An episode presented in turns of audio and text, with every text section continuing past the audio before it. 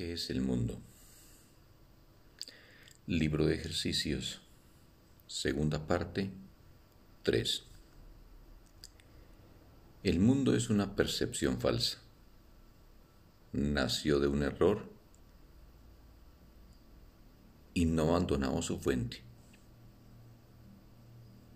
Persistirá mientras se siga abrigando el pensamiento que le dio vida. Cuando el pensamiento de separación haya sido sustituido por uno de verdadero perdón, el mundo se verá de una manera completamente distinta, de una manera que conduce a la verdad en la que el mundo no puede sino desaparecer junto con todos sus errores. Ahora su fuente ha desaparecido al igual que sus efectos.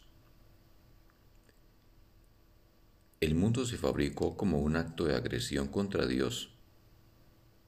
Es el símbolo del miedo. Mas, ¿qué es el miedo sino la ausencia de amor?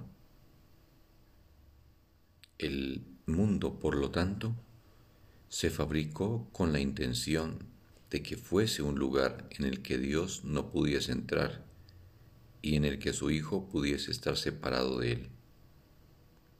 Esa fue la cuna de la percepción, pues el conocimiento no podría haber sido la causa de pensamientos tan descabellados. Mas los ojos engañan y los oídos oyen falsedades.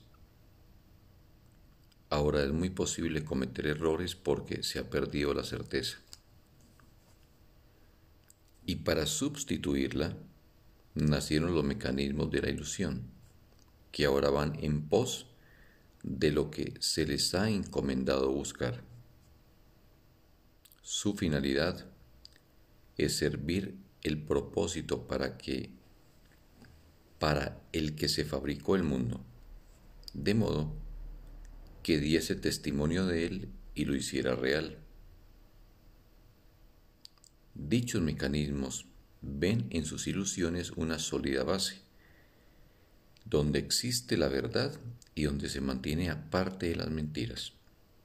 No obstante, no informan más que de ilusiones, las cuales se mantienen separadas de la verdad. Del mismo modo en que el propósito de la vista fue alejar de la verdad, puede asimismo tener otro propósito. Todo sonido se convierte en la llamada de Dios y aquel a quien Dios designó como el Salvador del mundo puede conferirle a toda percepción un nuevo propósito.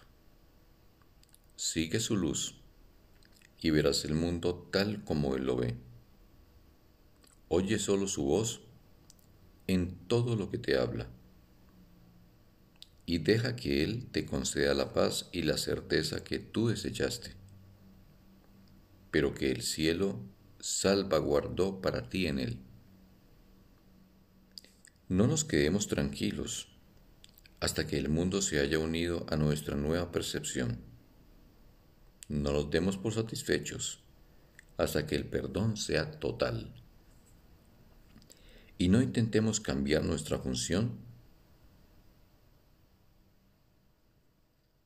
Tenemos que salvar el mundo, pues nosotros que lo fabricamos tenemos que contemplarlo a través de los ojos de Cristo, de modo que aquello que se concibió para que muriese pueda ser restituido a la vida eterna. Un bendito día para todos.